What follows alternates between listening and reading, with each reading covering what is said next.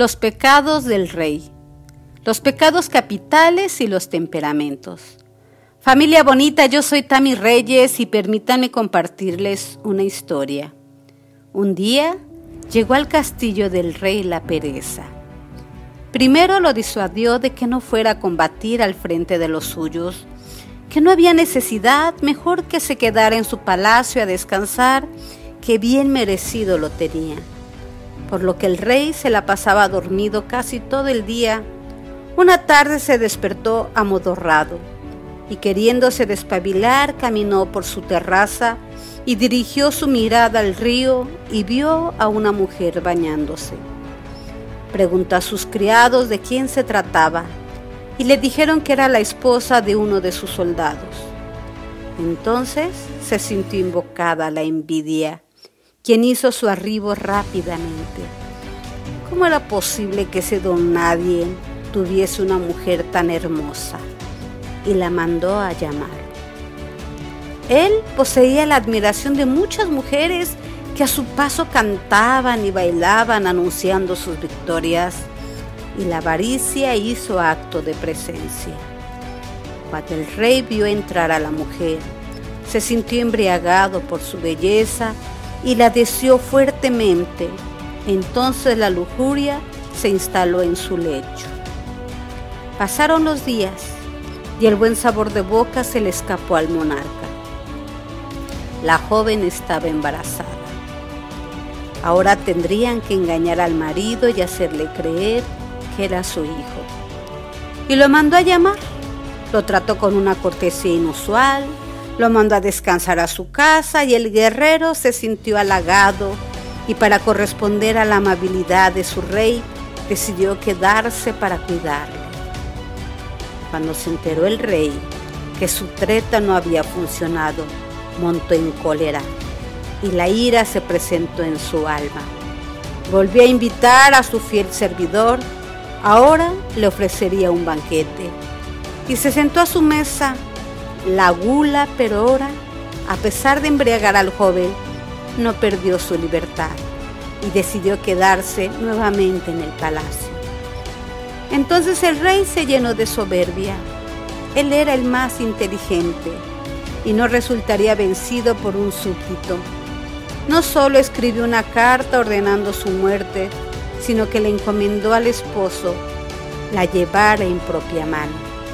A los ojos de los hombres pensó, pasaría como un héroe que se apiada de una viuda. A los ojos de Dios sería un pobre pecador que más tarde imploraría misericordia y sería perdonado. Denominamos pecados capitales aquellos que instigan a otros y no contentos con provocarlos orientan y guían. Los pecados capitales señalan las tendencias generales de nuestra naturaleza desordenada por el pecado original. La lucha espiritual se estructura precisamente a partir de la identificación de aquella tendencia que prevalece en cada individuo, ya sea por los hábitos contraídos en el ambiente familiar o cultural en que se ha movido o a su temperamento. El temperamento flemático se siente inclinado a la gula y a la pereza. La primera conduce a pecados como la ceguera mental, la bufonería, la ridiculez, la inmundicia.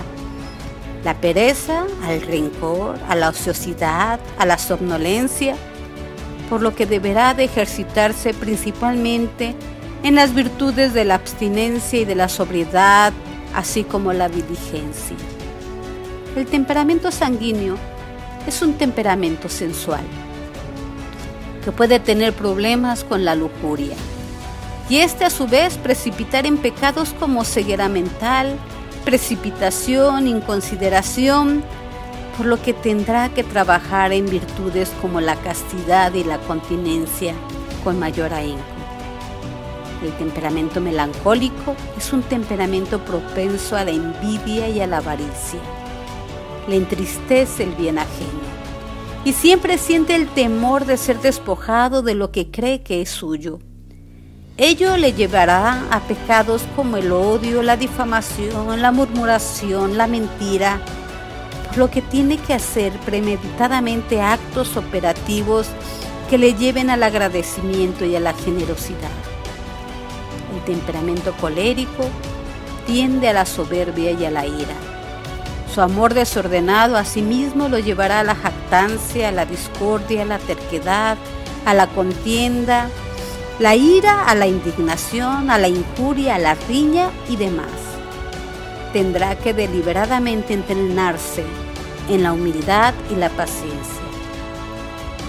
La falta de identificación de esta tendencia predominante hace que el trabajo espiritual no rinda a pesar de los muchos esfuerzos que se intenten.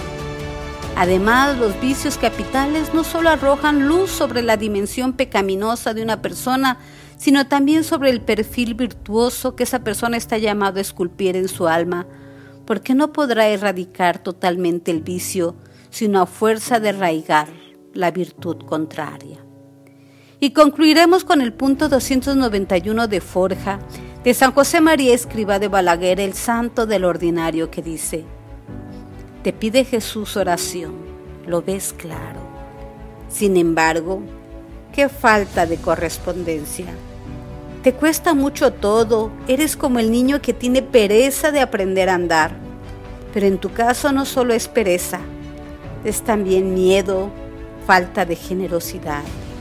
Hasta aquí familia linda, yo soy Tami Reyes y este es tu espacio Familia Escuela de Virtudes. Hasta la próxima.